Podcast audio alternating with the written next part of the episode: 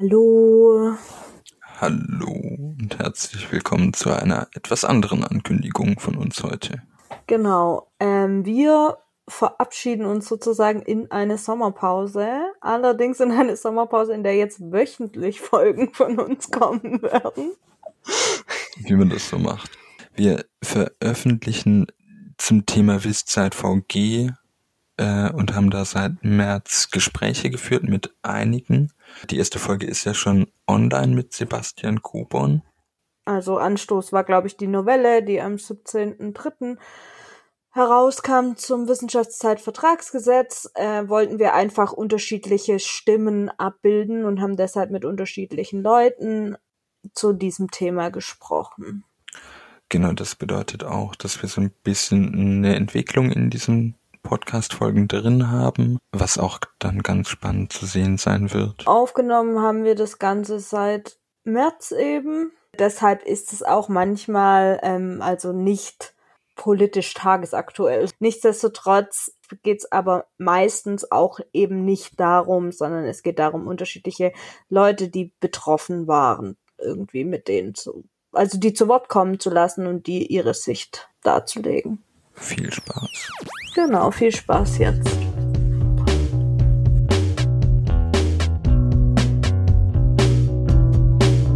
House of Modern History, der Podcast mit Senta Terna und Christoph Schmidt. Hallo.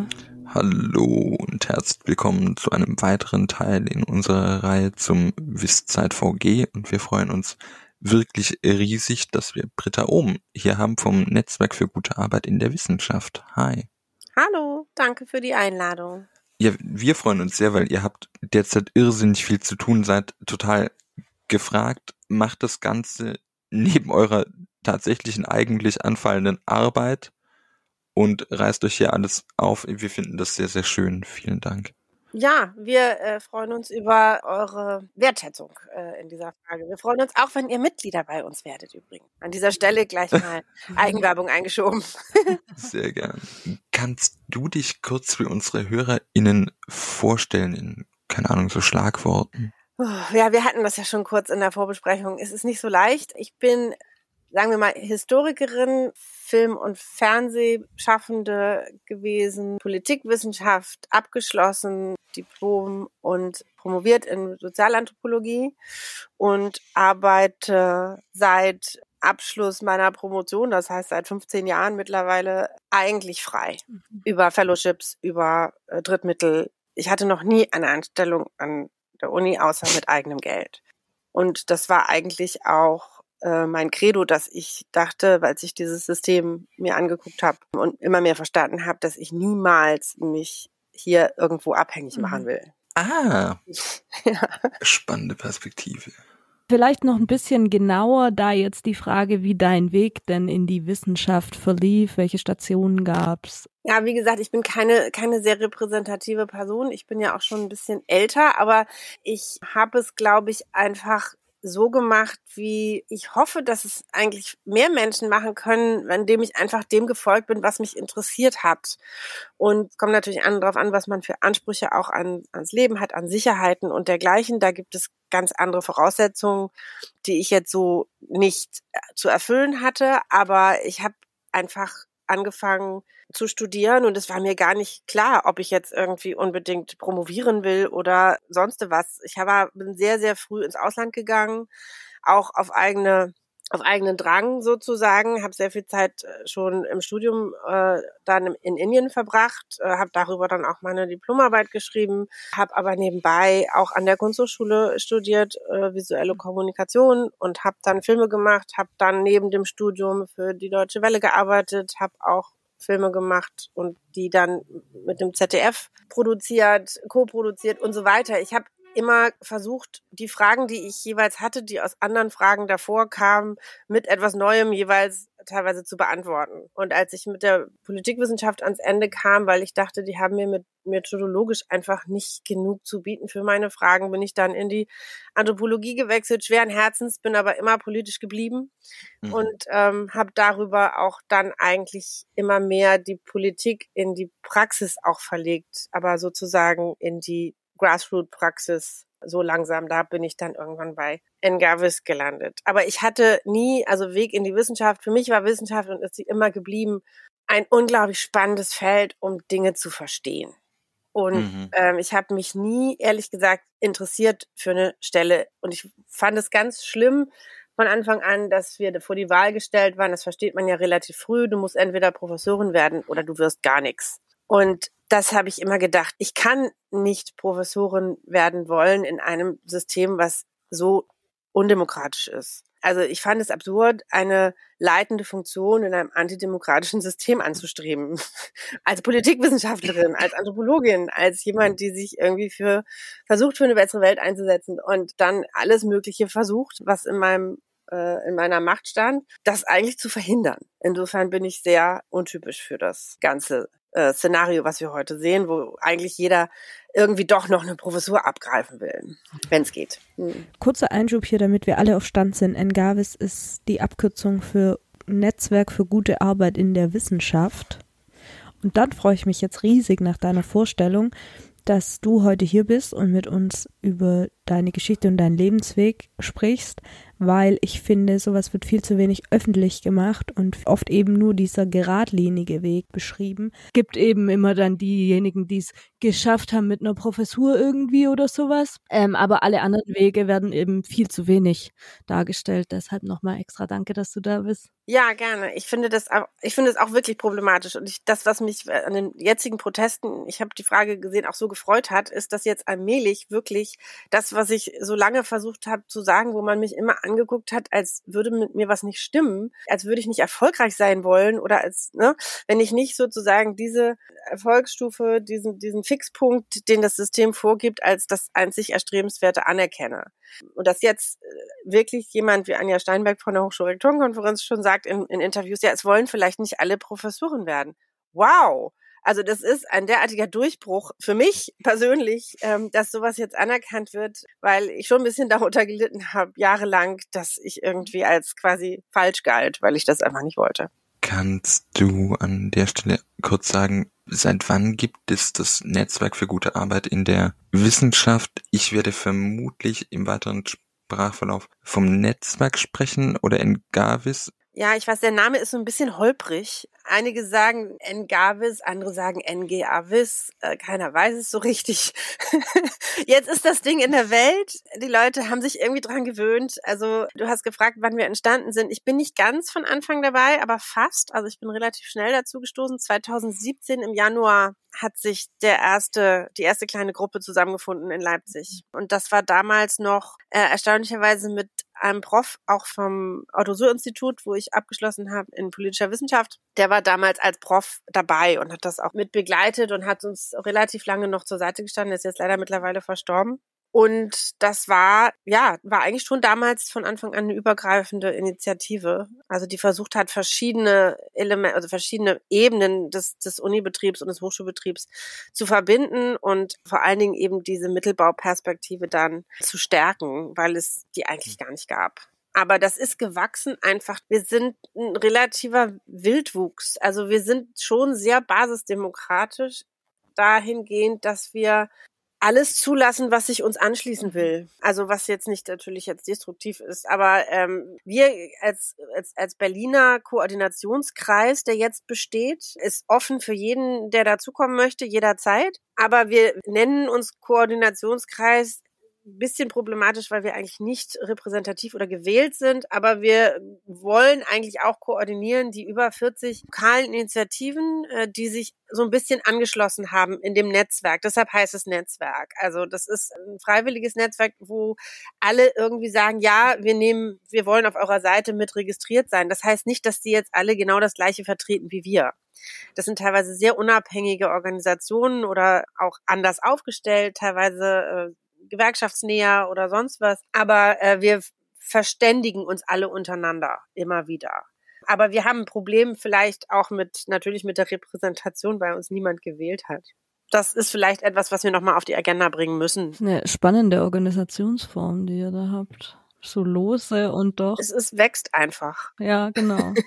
Also es ist schwierig. Also es gibt auch immer wieder verschiedene Fraktionen. Also es gibt immer wieder Streit, der auch ausgetragen wird, der aber meistens nicht schlimm ist. Und wie unterschiedlich wir waren, dieser Drang von uns allen irgendwas verändern zu wollen, zieht uns immer wieder da an den Tisch und bringt immer wieder Leute dazu, unglaublich viel Zeit unbezahlt in, in diese Evaluation zum Beispiel dieses Wissenschaftszeitvertragsgesetz zu stecken, sehr, sehr aufwendig war. Mhm. Oder Personalmodelle zu entwickeln und diese Broschüren zu drucken. Und es passiert immer irgendetwas, wo ich oft denke, Wahnsinn, wie wir das eigentlich hingekriegt haben. Mhm. Es ist eben dieser gemeinsame Drang, wirklich was verändern zu wollen. Und der scheint uns doch immer wieder sehr gut zusammenzuhalten. Und ich würde das gerade auch mit, mit Hinweis auf den Podcast verbinden, denn diese Folge wird aufgenommen nach diesen ersten zwei, drei Wochen, die jetzt wirklich auch sehr, sehr dynamisch mhm. waren. Das heißt zum einen der Hinweis für uns, wir nehmen zu einem bestimmten Zeitpunkt auf. Die Folge wird später nochmal veröffentlicht. Wir werden versuchen, das auch in dieser Reihe nochmal diesen Prozess während den Aufnahmen abzubilden. Und ich komme da drauf, oder zu sagen, ich finde es vollkommen richtig, darüber nachzudenken, über Repräsentation und über Legitimation von, von Graswurzelbewegungen, die natürlich aber in dieser Vorstellung, dass ihr das eben neben der Arbeit macht, es gerade einfach sehr akute Probleme gibt, die es anzugehen gibt. Nicht sagt, okay, jetzt schauen wir erstmal nach einem Bundeskongress und schauen, mhm. wer welche Tagesordnungspunkte auf der Agenda haben will, scheint mir jetzt auch nicht das Akute zu sein. Nichtsdestotrotz ist es sicherlich legitim, darüber nachdenken zu wollen in einer anderen Geschwindigkeit. Ja, würde ich auch sagen. Das Problem bleibt so ein bisschen. Ich weiß auch nicht genau, ob es durch Wahlen oder sonstige Sachen tatsächlich aus der Welt geschafft werden kann.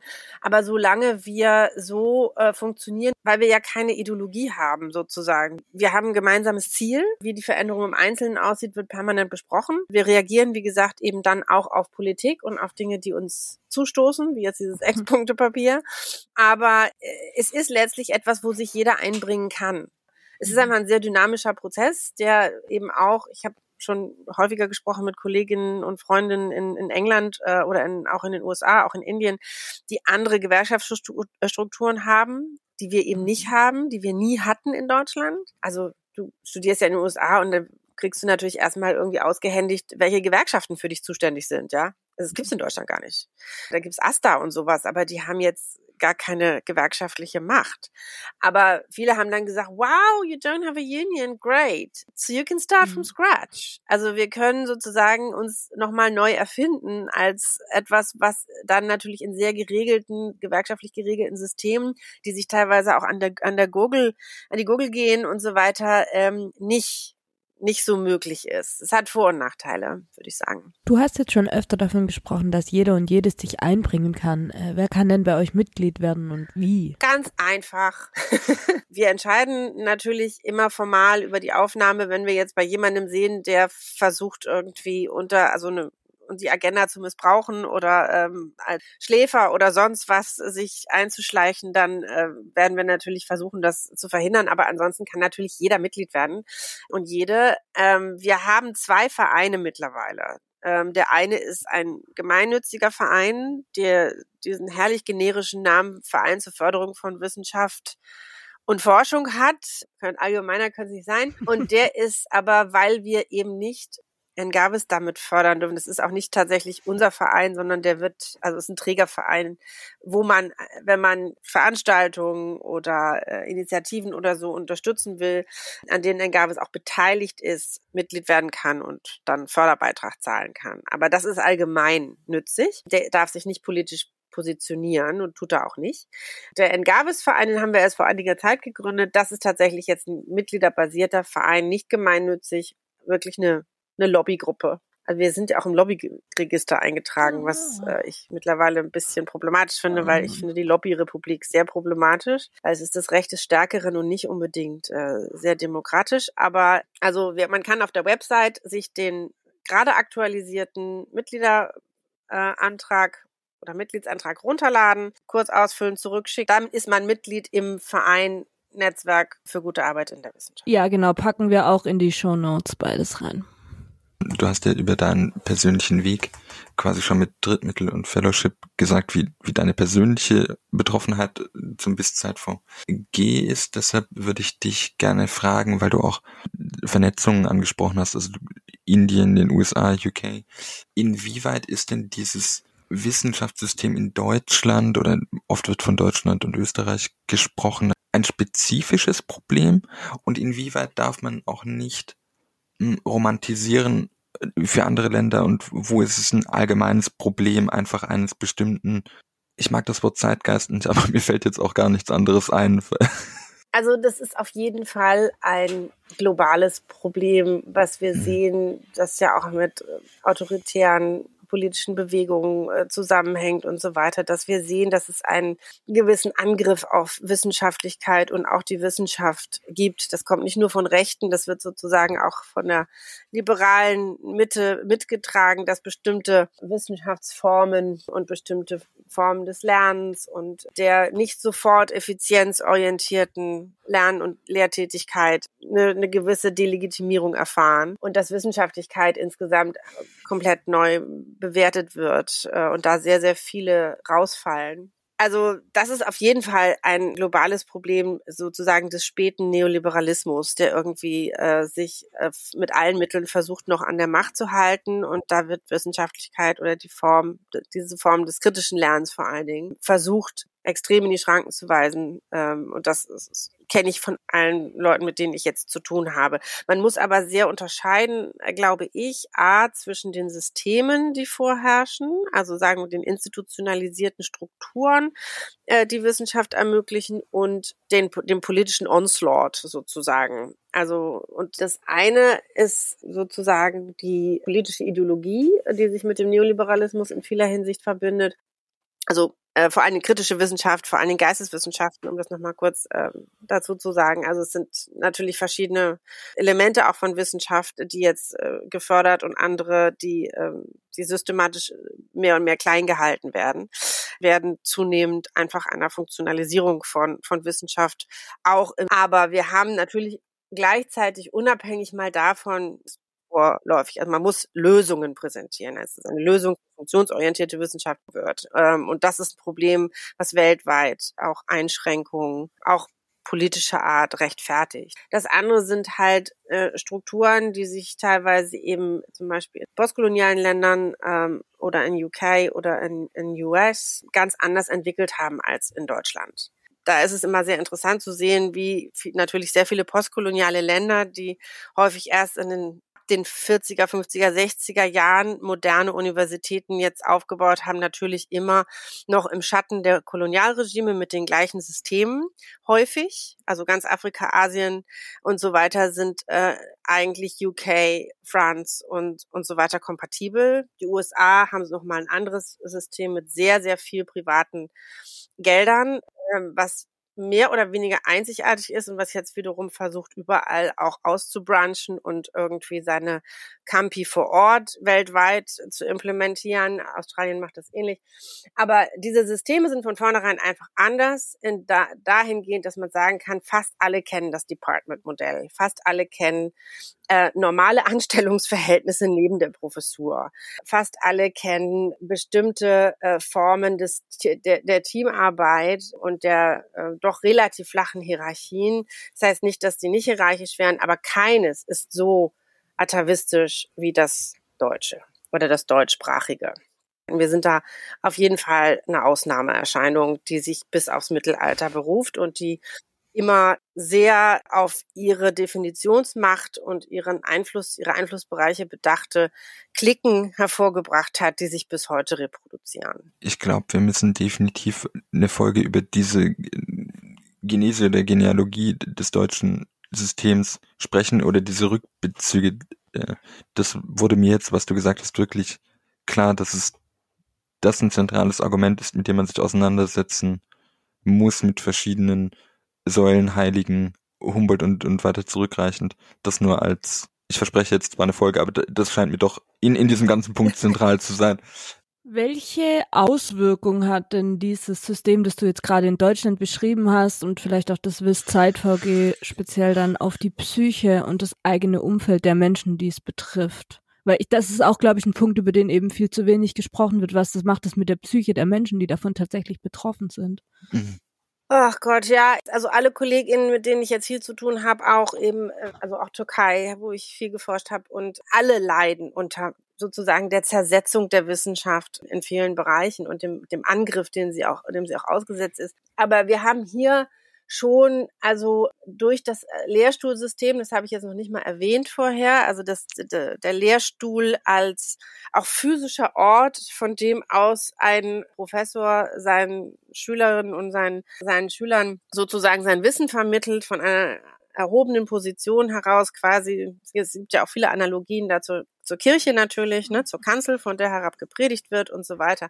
Das sind natürlich äh, also von vornherein Formen auch der Infantilisierung, die sich ja auch in den Abschlüssen und in, in den Möglichkeiten, Positionen gegenüber diesem Lehrstuhl äh, zu erlangen, widerspiegeln. Also, dass man wirklich nur Mitarbeiter an einem Lehrstuhl sein kann, bis man quasi über 40 ist, ja, und keine eigene Position hat, immer einer übergeordneten Instanz zugeordnet ist. Das ist einfach für jeden, der irgendwas auf sich hält als Wissenschaftler, erstmal schon eine Beleidigung.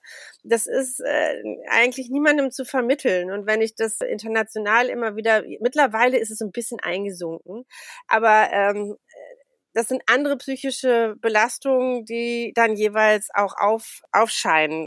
Also dieses Gefühl des nicht ernst genommen werdens, glaube ich, ist das eine in dieser wahnsinnig äh, strikten Hierarchie, die immer wieder aufgelockert wird an einigen Stellen, aber die nie substanziell reformiert worden ist. Und wir hatten zwar Reformunis, da gab es Fachbereiche, aber es hat nie diesen Sprung gegeben zu sagen, okay, jetzt ist auch mal gut.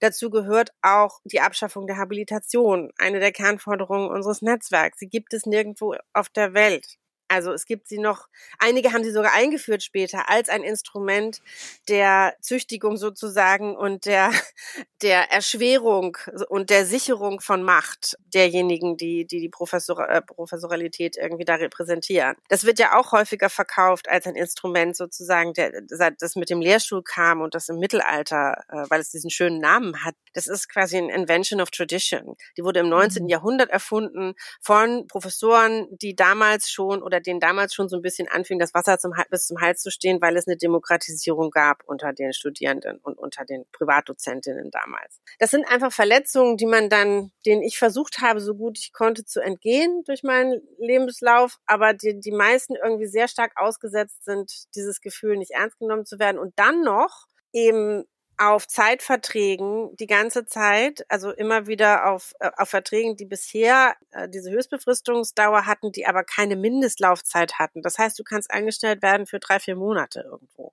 Einfach nur, um ein paar Daten zu sammeln, an denen du teilweise noch nicht mal die Rechte hast. Also mhm. es ist ein Problem der Entrechtung und der Infantilisierung und der mangelnden Sicherheit auf Positionen an der Universität, wo du auch Lehre machen kannst, wo du Beziehungen aufbauen kannst, ähm, wo du tatsächliche Teams der gemeinschaftlichen Produktion und des gemeinschaftlichen Denken, Denkens entwickeln kannst.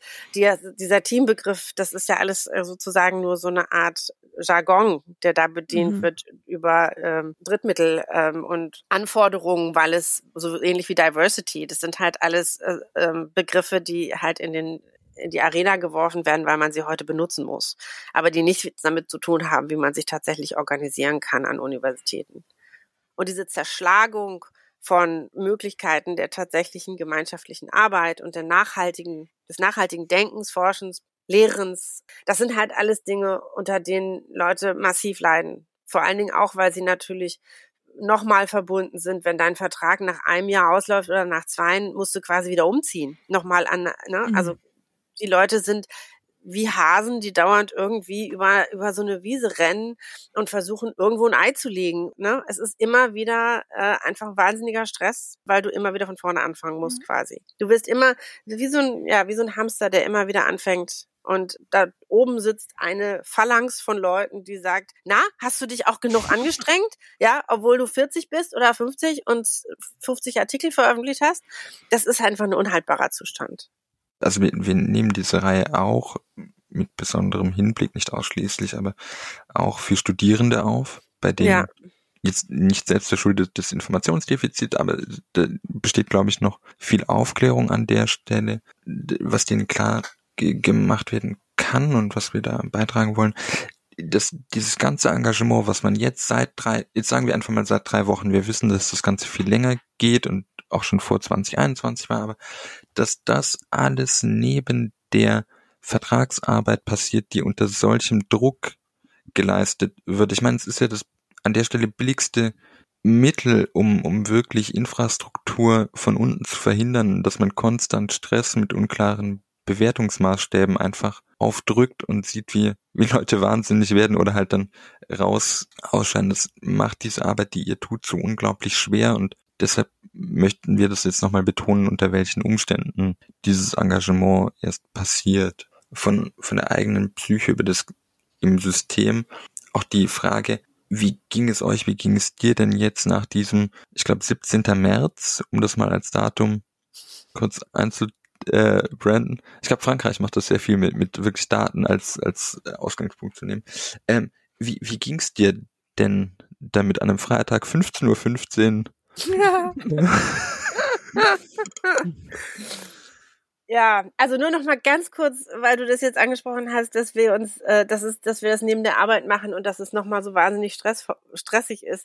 Zu den Studierenden sollten wir auch noch mal was sagen, weil wir noch eine Aktionswoche haben ähm, ah. und auch uns da gegenüber den Studierenden, glaube ich, noch mal ganz anders aufstellen müssen, weil woher sollen sie yeah. es auch wissen? Ja. Eben. Aber grundsätzlich würde ich auch sagen, der Moment, wo du anfängst, dich mit Gleichgesinnten zusammenzutun und das gleiche und, und das gleiche Problem zu identifizieren, hast du eine andere Realität. Und diese mhm. Realität ist das, was dich letztlich am Laufen hält, weil du hast die ganze Zeit eben durch dieses System, wie es mit dir arbeitet, was es an Anforderungen an dich stellt, die auch so so absurde Anforderungen sind und die dann äh, natürlich auch kommen gekleidet sozusagen in die hippe Language der neoliberalen Verkaufswelt und du versuchst dich irgendwie darin zu orientieren und du merkst, du bist total alleine und du kommst irgendwie nicht weiter und ähm, du machst schon wieder eine drei Bewerbungen und nichts davon funktioniert und äh, du denkst, du bist nicht gut genug. Also das ist ja die Logik des liberalen Systems die ganze Zeit gewesen. Wenn du ein Problem hast, ist es deins. Ist auf jeden Fall nicht systemisch. Es ist alles individuell. Und wenn du das durchbrichst und anfängst, dich zu organisieren und sei es nur jeden Freitag oder jeden zweiten Freitag, dich mit Leuten in einem Zimmer zusammenzusetzen und zu sagen, wir müssen was tun, dann gibt dir das so viel mehr Kraft, als es dir abzieht an zusätzlicher Arbeit. Also für mich war ein Gabes, und ich glaube, es war für viele so, einfach der Aufbau einer anderen Realität, aus der wir viel mehr Kraft geschöpft haben, als wir letztlich reingeben. Sonst würden wir es gar nicht machen können unter den Bedingungen. Also das nur noch mal dazu, weil es ist sehr, sehr wichtig, dass man sich klar macht, die Überwindung von Atomisierung in diesem System ist eigentlich der Kern für produktive Arbeit im Sinne einer Veränderung. Und wenn du jetzt fragst, ähm, wie ich mich am 17. um 15.15 15 gefühlt habe, ich weiß noch, das ist so, was hast du 9-11 gemacht? Ja, ne? genau. äh, ich weiß, ich saß irgendwie am, ich saß am Rechner und wollte eigentlich gerade Staub saugen. Komischerweise weiß ich das noch. Und ähm, musste eine Pause machen und sah dann, dass dieses Eckpunktepapier reinflog und sah nur, Postdoc, um mehr Sicherheit zu schaffen. Erst also, hörte sich das ganz toll an, die Einleitung, wir werden alles verbessern. Und dann das totale, die, das total konterkariert durch das, was dann vorgeschlagen wurde, real. Also wieder der Versuch, einen irgendwie einzuseifen. Jetzt kommt was Tolles im Sinne für, für, von euch. Und dann kam Dong, drei Jahre, das habe ich nur als erstes gelesen, drei Jahre Höchstbefristung für Postdocs. Bisher waren es eben sechs Jahre nach der Promotion. Habe ich nur gedacht, oh Scheit, das wird überhaupt nicht funktionieren. Dann haben wir uns natürlich irgendwie versucht auch zu ähm, verständigen untereinander, aber dann ging es einfach sehr, sehr schnell, mhm. dass die Reaktion kam, eigentlich war das schon am selben Abend, glaube ich, dass das alles explodiert ist. Ne? Ja. Mhm. ja, das Interessante war eben, dass das, äh, habe ich dann auch nur noch mit Erstaunen gesehen, dass tatsächlich dies dieser Moment zu sein schien, wo dieser Krug eben bricht. Mhm. Also wo all das, was aufgestaut ist, was wir ja seit Jahren, ich habe ja auch schon vielfach darüber geschrieben, wenn du auf Konferenzen, auf Tagungen, zumindest in Deutschland, aber auch zunehmend international drüber geredet hast, ja, wie lange läuft denn noch dein Projekt und was machst du denn danach? Also eigentlich immer nur die Frage, wie hältst du dich irgendwie noch an diesem seidenen Faden und nicht mehr drüber geredet hast, wozu du eigentlich forscht. Und dieser, dieser ganze Unmut und dieses einerseits Wissen, dass das alles Mist ist und an, gleichzeitig irgendwie weitermachen müssen, das ist ja auch das, was dich die ganze Zeit zerreißt. Das kam hier plötzlich so in Analogie und hat sich irgendwie äh, dann doch ergossen als so eine als als massiven Frust.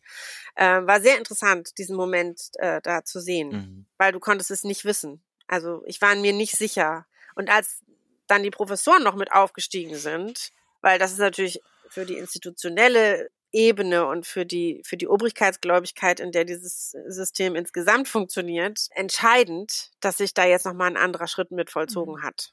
Also eigentlich ist es, das merkt man auch bei den Medien meistens. Also wenn die Profs was sagen, hat es Gewicht. Wenn wir was sagen, sind wir natürlich na, die kleinen Schreihälse, die sich hier wieder irgendwie ähm, aus dem Fenster hängen, aber denen man nicht so viel, nicht so mhm. viel Aufmerksamkeit schenken muss. Äh, ihr habt ja 2022 einige Forderungen zum WIS-Zeit-VG erhoben. Ähm, welche waren das denn? Also so grob zusammengefasst. äh, genau, und wie stehen diese jetzt eben zu den Vorschlägen der Novelle?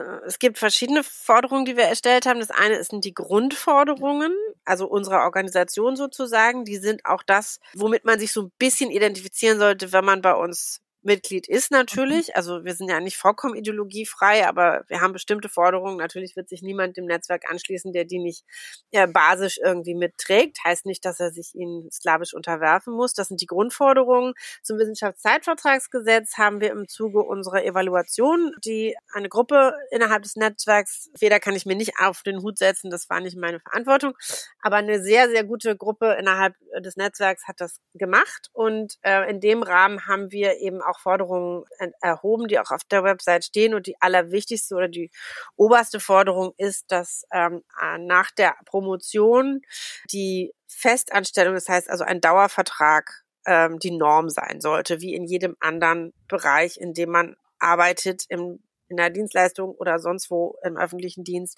man erstmal eine Festanstellung bekommt, einen Dauervertrag bekommt. Also es keine Höchstbefristungsgrenzen mehr gibt.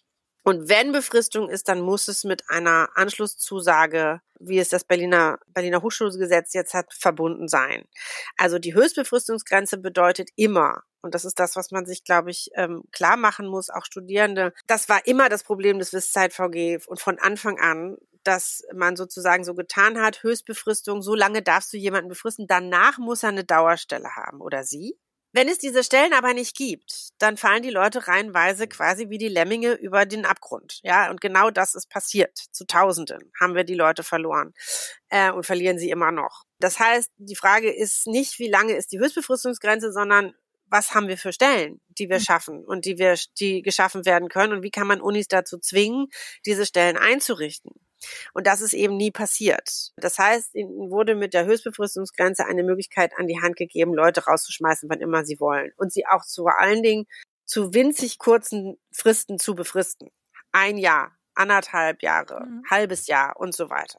Es durfte nur nicht länger sein als sechs Jahre wir haben halt gesagt, die Norm soll sein einfach Entfristung nach der Promotion, mit der Promotion und, äh, und eine, eine Einengung des Qualifikationsbegriffs auf die Promotion.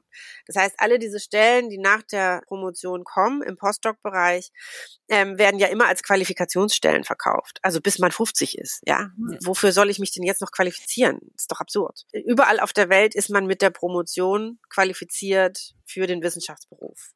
Auch für andere Berufe. Aber, oder da muss man sich dann vielleicht nochmal nachqualifizieren. Aber für die Wissenschaft ist man mit der Promotion qualifiziert, Punkt. Und danach hat man eigentlich einen Anspruch auf eine Anstellung. Und das heißt nicht, dass die jeder jetzt sozusagen auf dem Silbertablett serviert bekommt, aber das muss eigentlich die Option sein mit den, mit den entsprechenden Stellen. Und im Umkehrschluss ist jetzt natürlich, wenn du drei Jahre befristest, gibst du den Unis, so wie sie jetzt sind, mit dem, was sie an Stellenprofilen haben, nur noch früher die Gelegenheit an die Hand, Leute rauszuschmeißen. Das heißt, wir haben natürlich sofort gesehen, das ist ein Verengungskan ein Versuch einer, den Kanal noch weiter zu verengen, die Leute rauszuschmeißen. Immer auch mit der Idee im Hintergrund, oh mein Gott, wir haben so ein Überangebot an, an, an Hochqualifizierten und da können wir jetzt nur noch die aller, allerbesten durch den Kanal lassen dass es mittlerweile so ist, dass sehr, dass sie ihre Promotionsstellen teilweise schon nicht mehr besetzen können. Ich habe mich nie beworben auf eine Stelle für ein Jahr mit acht SWS in irgendeiner äh, Uni irgendwo, wo ich hinpendeln muss, weil die Leute das einfach nicht mehr leisten können und nicht mehr leisten wollen. Die finden auch mittlerweile keine Leute mehr. Die Leute orientieren sich weg und was soll dann aus der Wissenschaft werden? Diese, diese Suggestion, dass, dass wir hier irgendwie so eine Riesenschwemme äh, von Leuten haben, die völlig absurde Anforderungen und stellen an ihr Berufsleben, die, wo man wirklich nur die absolute Elite aus, aussieben darf, ist auch eine Rhetorik, die nicht der, der Realität mehr entspricht. Das hängt ja auch so ein bisschen mit diesem verqueren Leistungsargument zusammen und äh, wir verweisen auch an der Stelle auf das wirklich tolle Buch von Nina Verheyen. Mhm. Ja, nicht, dass ich gerade einen Fehler gemacht hätte. Mhm. Und wir, wir finden, glaube ich, auch beide oder sind da, also diese generelle Sprachfigur der Elite ja. ist so irritierend. Also es gibt kein qualitatives Kriterium, was einleuchtet. Und das heißt nicht, um, um da jetzt auch nicht in der Kritik Vorschub zu leisten, dass alles gleichwertig ist, das will niemand sagen, aber diese Vorstellung, dass man nur noch die besten Leute für irgendwas sich heranzieht, scheint im System eher zu sein, wer bei uns überlebt, muss einfach die beste Person in einer bestimmten, auf eine bestimmte Qualität hin sein. Das wird gar nicht ausselektiert, eigentlich, wenn man ehrlich ist. Nee, es geht darum, letztlich, also die Besten sind, die am längsten durchhalten, die, die am wenigsten brauchen eigentlich. die, die, die, es hat irgendjemand, ich habe das, ich kann jetzt nicht mehr zitieren, wo ich es gelesen habe, aber es sind diejenigen, die am wenigsten Zeit brauchen, um was zu produzieren, am wenigsten Zeit brauchen, um Literatur zu rezipieren, äh, die am wenigsten schlafen müssen, die, die am wenigsten Kinder haben, die am wenigsten Care-Arbeit leisten müssen, die am wenigsten äh, Krankheiten aufweisen und so weiter. Also all mhm. diese Dinge, du bist eigentlich komplett reduziert ähm, auf irgendeinen Funktionsträger, der nur noch imaginäre Qualität hat, also der mit keinem realen Menschen eigentlich mehr wirklich kompatibel ist und das ist dann sozusagen der der Beste nach dem System, wie es im Moment läuft. Und das hat natürlich nichts mit denkerischen oder ähm, intellektuellen oder sonstigen Qualitäten zu tun. Mhm. Du musst einfach lange genug durchhalten und es sind natürlich auch sehr viele, die das können, die äh, Ressourcen von zu Hause haben ja. oder die sich nicht so schade sind wie ich, immer wieder auf Hartz IV zu gehen. Ich habe überhaupt, mhm. ich habe ein sehr gutes Verhältnis mit meinem Jobcenter mittlerweile. Das, äh, ja, das geht gar nicht ja. anders. Wenn du zwischen Fellowships, zwischen zwischen Geldern, zwischen Positionen äh, quasi dann da reinfällst und wenn du Fellowships hast, kriegst du ja noch nicht mal Arbeits, äh, ja. Arbeitslosengeld. Das ist auch ein Punkt, der, ja, der da natürlich irgendwie eine Rolle spielt in diesem, in dieser Idee. Und da bist du also vollkommen überqualifiziert im Jobcenter mit Summa Cum Laude promoviert und solltest mhm. eigentlich zu den Besten gehören, gehörst aber dann äh, plötzlich zu denen, von denen dir der Staat erzählt, das ist sozusagen wirklich der, der Überschuss, mit dem wir nicht mehr wissen, ja. was wir machen sollen. Also das ist schon alles, äh, hat sehr absurde Dimensionen angenommen, diese sogenannte besten Auslese, ja. Ihr habt konkrete Alternativen zu prekären Beschäftigungen. Wie sehen diese denn aus? Äh, und vielleicht auch hier im Hinblick auf Studis, was für die irgendwie, also berufsperspektivisch danach äh, möglich ist und damit verbunden vielleicht auch die Frage, ob du Studis raten würdest, in die Wissenschaft zu gehen. Ja, schwer zu sagen. Also ich meine, allmählich kommt man so in das Alter, wo man denkt, oh Gott, oh Gott, hatten wir das noch gut, ja? Aber mein erstes Semester an der Uni war auch ein Streiksemester, damals für das mhm. Hamburger äh, Hochschulrahmengesetz, was wir auch schon bestreikt oh, haben. Und das ja. war ein Streik, es war wirklich Streik. Wir mhm. haben alles platt gemacht. Ich wusste gar nicht genau, warum damals, aber war super. Insofern, Uni hat immer ein Problem gehabt, auch es hat jetzt nochmal besondere Probleme. Ich würde halt sagen, wenn ich jetzt mal mit den Studierenden anfange, bevor ich zu den alternativen Positionen komme oder Personalmodellen, die wir, äh, die wir uns äh, vorstellen. Ich würde irgendwie jedem raten, der neugierig ist und der irgendwie Fragen hat, die er oder sie beantwortet haben will. Ich würde es immer versuchen trotz allem. Also äh, es gibt keinen anderen Ort mittlerweile und wir brauchen mehr Leute, die auch in das System gehen und wieder andere Fragen stellen. Und auch wenn wir eine zunehmende Verödung der Geisteswissenschaften haben und der Humanwissenschaften in vielen Bereichen. Also Humanwissenschaft geht ja auch teilweise schon Richtung Life Sciences und so. Also diese Technisierung von, von allem Wissen hat faszinierende Aspekte, sie hat aber auch äh, sehr gefährliche Aspekte und wir brauchen immer, wir werden immer Menschen brauchen, die darüber reflektieren. Die Digitalisierung oder die, die Technologien, äh, mit denen wir zu tun haben, werden nie die menschliche Reflexionsfähigkeit ersetzen können, auch wenn sie so tun, als ob sie das können. Und wir, deshalb werden wir immer Menschen brauchen, die da, sich darüber Gedanken machen. Das kann eigentlich nur an Universitäten passieren oder an, in Forschungsbereichen. Und jeder, der sich dafür interessiert, es gibt so viele Leute, die so spannende Sachen denken, auch unter den Studis mhm. oder auch schon unter SchülerInnen. Und das sind nicht alles nur Leute, die du in Funktionsbahnen organisieren kannst. Das wird nie funktionieren.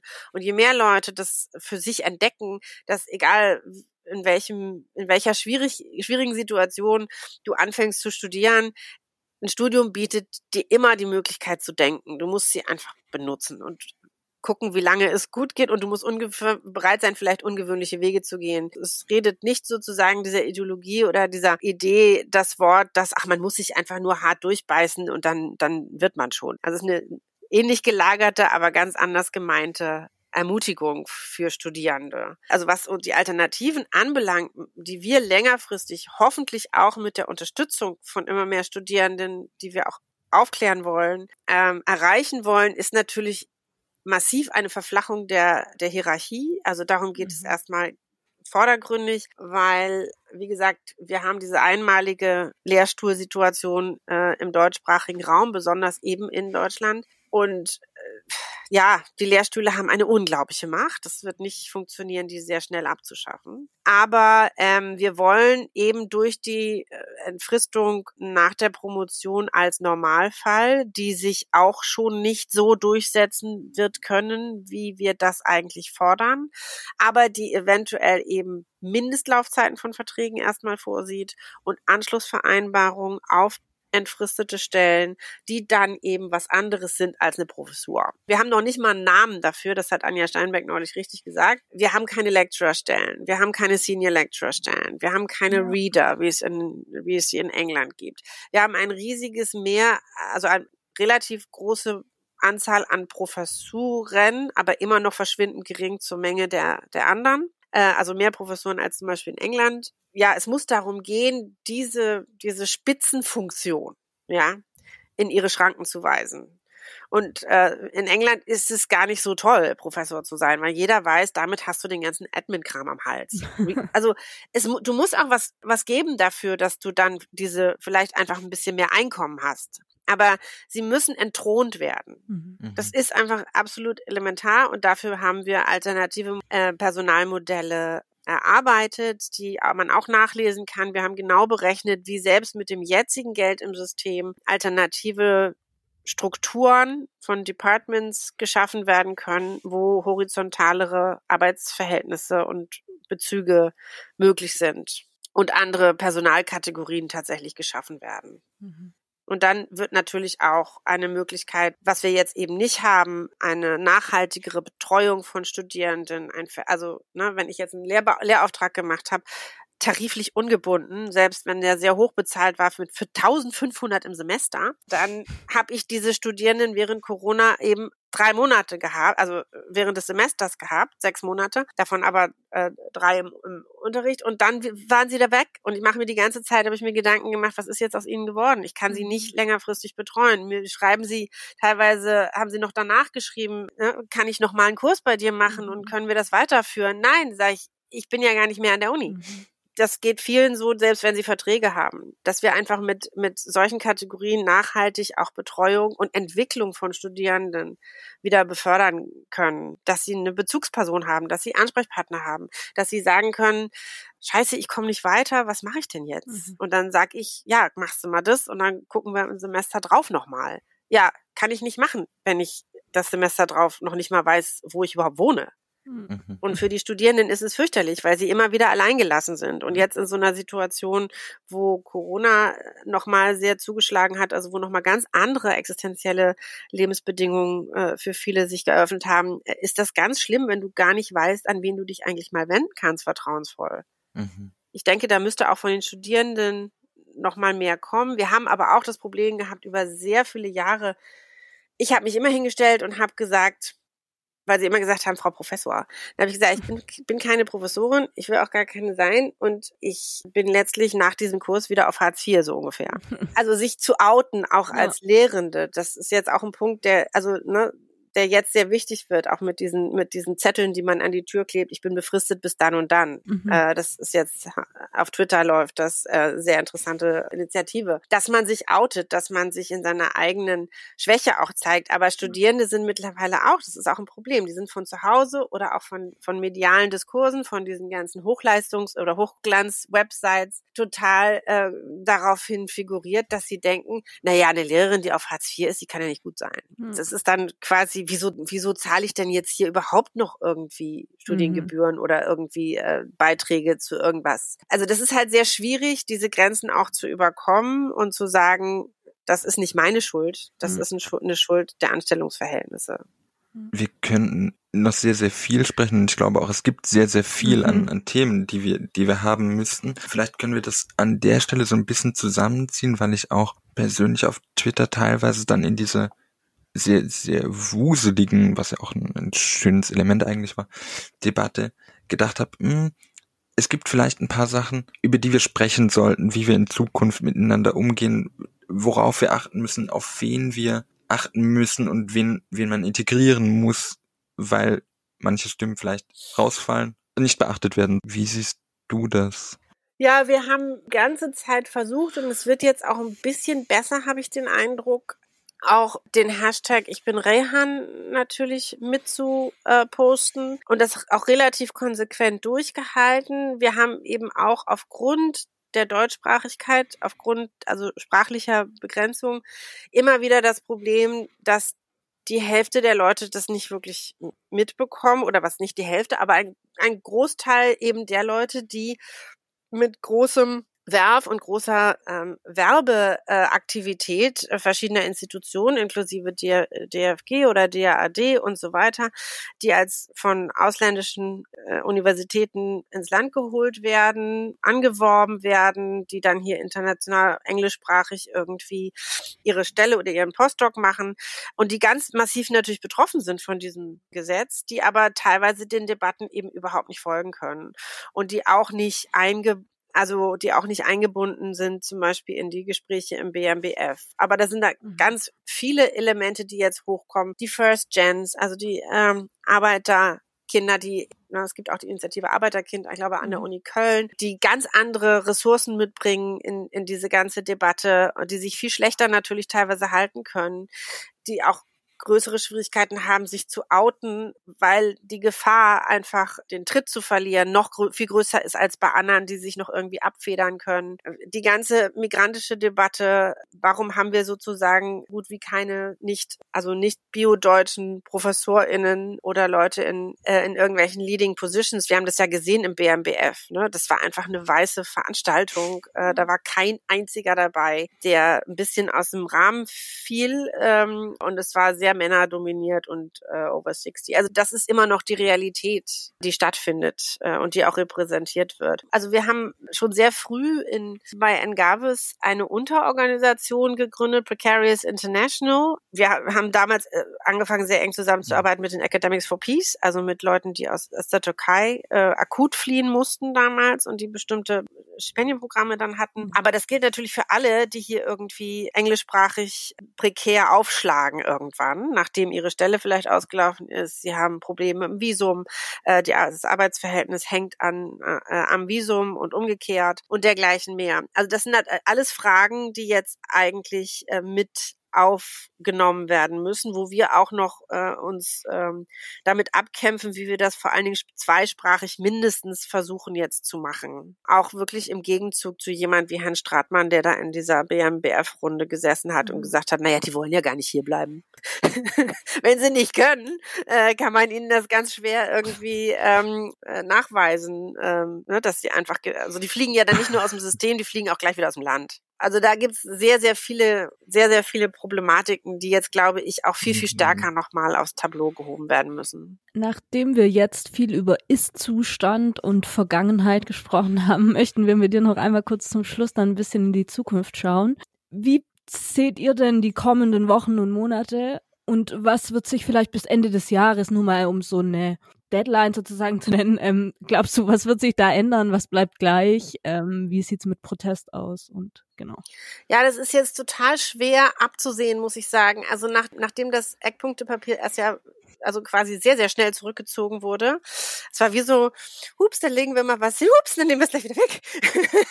ja, wie so, als hätte man versucht, auf eine heiße Platte irgendwie was, äh, was abzulegen. Und die Platte ist jetzt ziemlich heiß. Das kann man schon sagen. Es wird jetzt nochmal in Verhandlungen gehen. Wie gesagt, diese sogenannten Stakeholder-Konferenzen im BMBF äh, scheinen doch relativ, also nicht sehr zielführend zu sein.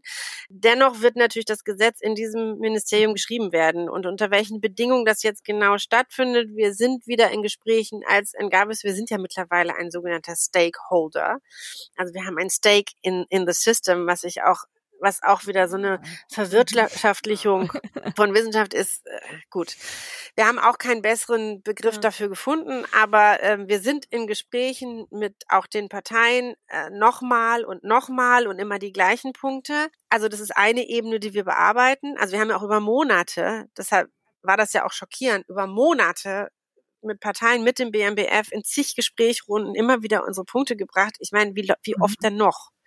Es ist jetzt einfach ein Ziehen um diese Zahl. Und das, daran, darum kann es nicht gehen. Das heißt, die eine Frage ist, wie wird dieses Gesetz geschrieben? Die andere Frage ist, wie weit nehmen wir das jetzt? Und auch gerade unter Mithilfe der Profs, was nochmal eine andere Ebene aufzieht, die auch in Frage stellen muss, was hat dieser ganze diese Machtposition von Profs bislang eigentlich getan? Was müssen wir aufarbeiten an Machtmissbrauch? Äh, das sind alles Themen, die, die auch äh, jetzt eigentlich hochkochen.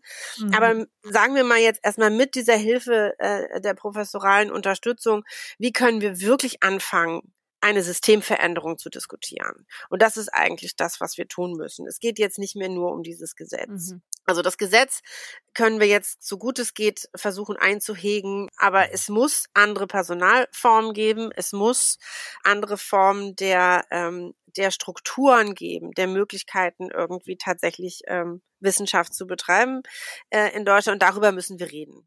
Und das sagen eigentlich mittlerweile erstaunlicherweise auch alle. Mhm. Aber der Punkt ist natürlich, dass das System, nenne ich es jetzt mal, das ist ja kein äh, einheitlicher monolithischer Block, aber es sind ineinandergreifende Strukturen, die alle voneinander profitieren. Äh, wenn man die nicht immer weiter sozusagen in Druck hält, dann pendeln sie sich wieder auf das ein, was, sie, was ihnen mhm. am besten passt. Und das ist das eigentlich der Status quo. Das heißt, der Druck, der aufrechterhalten werden muss, das ist jetzt eigentlich unsere vorderste Aufgabe. Und wir versuchen auf verschiedenen Ebenen jetzt Druck mhm. weiter von unten, also die, die Grassroot-Geschichte weiter auszubauen mit hoffentlich mehr Mitgliedern, mit mehr Leuten, die alert sind, die sich auch jetzt anschließen der Diskussion erstmal. Das ist jetzt kein Kampf in dem Sinne, aber es, müssen so viele Dinge auch diskutiert werden und das kann man jetzt alles nicht mehr wegtun, wie, wie das vorher funktioniert hat. Das heißt, wir haben zum Beispiel im Juni eine Aktionswoche bundesweit, wo Dozierende mit Studenten und Studierenden ähm, reden also über diese Aufklärungswochen sozusagen, die auch hoffentlich sich dann weitertragen. Und wir sind jetzt mit den Gewerkschaften, mit verschiedenen Verbänden, alle, die Interesse haben, dabei eben Organisationsformen zu diskutieren, wie wir das weiterhalten können und weiter aufrechterhalten können. Dann sind natürlich die über 40 Innis, also Lokalinitiativen an verschiedenen Universitäten, die an Gavis schon angegliedert sind. Die GEW ist natürlich sowieso im Boot und aktiv. Verdi ist im Boot und aktiv. Also ich denke, wenn wir da den Druck auf dem Kessel einigermaßen halten, kann daraus was werden. Aber es wird ein Prozess, wir haben sechs Jahre, arbeiten wir jetzt bei Engavis daran. Man muss sich darauf einstellen, das ist ein langer, immer noch ein sehr, sehr langer Weg. Und je mehr Leute wir sind und je, je weniger sich sozusagen ins Boxhorn jagen lassen von dem, was sie jetzt noch versuchen, uns als besten Auslese und Normalität und so weiter zu verkaufen, desto besser. Wir haben eine alternative Realität und je mehr daran teilnehmen, desto besser. Wir wünschen auf jeden Fall dabei auch viel Kraft und Erfolg und versuchen unseren Teil äh, beizutragen. Für diese Reihe haben wir eine Abschlussfrage, nämlich die Frage, wie wird oder wie, wie soll die Hochschullandschaft in zehn Jahren aussehen? Einfach mit so ein paar, machen wir den Kreis zum Anfang mit so ein paar Schlagworten vielleicht einfach. Keine Lehrstühle. Ja, keine Lehrstühle viele Dauerstellen mit viel äh, Flexi also Flexibilität wird uns verkauft, ist möglich nur durch Befristung. Unsinn. Wenn du viele gute Dauerstellen hast, werden Menschen freiwillig dazwischen sich auch bewegen. Die kleben nicht da dran, wenn sie nicht müssen. Menschen wollen sich weiterentwickeln. Sie wollen mal was anderes machen. Sie wollen vielleicht mal umziehen. Das heißt, man kann, äh, wenn man ein gutes Reservoir an gut ausgestatteten Universitätsstellen auf verschiedenen Ebenen, aber vor allen Dingen sehr horizontal hat, kann man da ein wunderbar elastisches, äh, angepasst, also Bedürfnissen von Studierenden und Bedürfnissen von Wissenschaft angepasstes System etablieren, was vor allen Dingen viel, viel diverser ist, äh, nicht nur in der Hochglanzwerbung, sondern in der Realität was viel mehr Leuten Zugang gibt, äh, Perspektiven einzubringen, die bisher ausgeschlossen sind ja, das sind alles viel mehr Frauen. Frauen sind nicht die besseren Menschen, aber äh, das ist, darum geht's nicht. Es geht darum, dass wir mehr davon haben. Das ist immer so ein Missverständnis irgendwie. Und natürlich, wenn mehr Frauen oder mehr andere Menschen als die, die jetzt im System sind oder das System definieren, Selbstdefinitionsmacht bekommen, dann ändert es sich natürlich auch. Also vieles von dem, was wir jetzt an Verkrampfungen und an, an Grässlichkeiten sehen, hat natürlich auch damit zu tun, dass es ein weißes, männerdominiertes System ist. Das muss man einfach so sagen. Und da kann man viel dran ändern. Und da denke ich in zehn Jahren, ich hoffe es, dann bin ich, dann bin ich schon pensioniert mit meinen 100 Euro Rente von denen ich mir dann meine Haftcreme kaufen kann. Ja, dann wär, da werde ich aber bestimmt mhm. noch äh, Geld verdienen müssen. Deshalb denke ich, werde ich noch dabei sein. Aber ich denke, da kann man in zehn Jahren kann man da vielleicht doch einiges erreichen. Wobei wir einfach nicht wissen, wie sich die Welt entwickelt und was Kriege und sonstige Dinge uns noch bevorstehen. Das ja. ist dann eine andere Frage. Vielen, vielen Dank. Falls ihr Kritik an uns oder Fragen habt oder Lob Gerne auch Lob. Oder Themenwünsche. Gast sein wollt. Dann dürft ihr euch gerne bei uns melden, entweder auf Twitter unter houseofmodhist. Oder ihr könnt uns eine E-Mail schreiben. Dort ist unsere E-Mail-Adresse houseofmodernhistory at gmail.com. Genau, steht beides in der Beschreibung unten drin. Wir freuen uns auf Feedback. Bis zum nächsten Mal.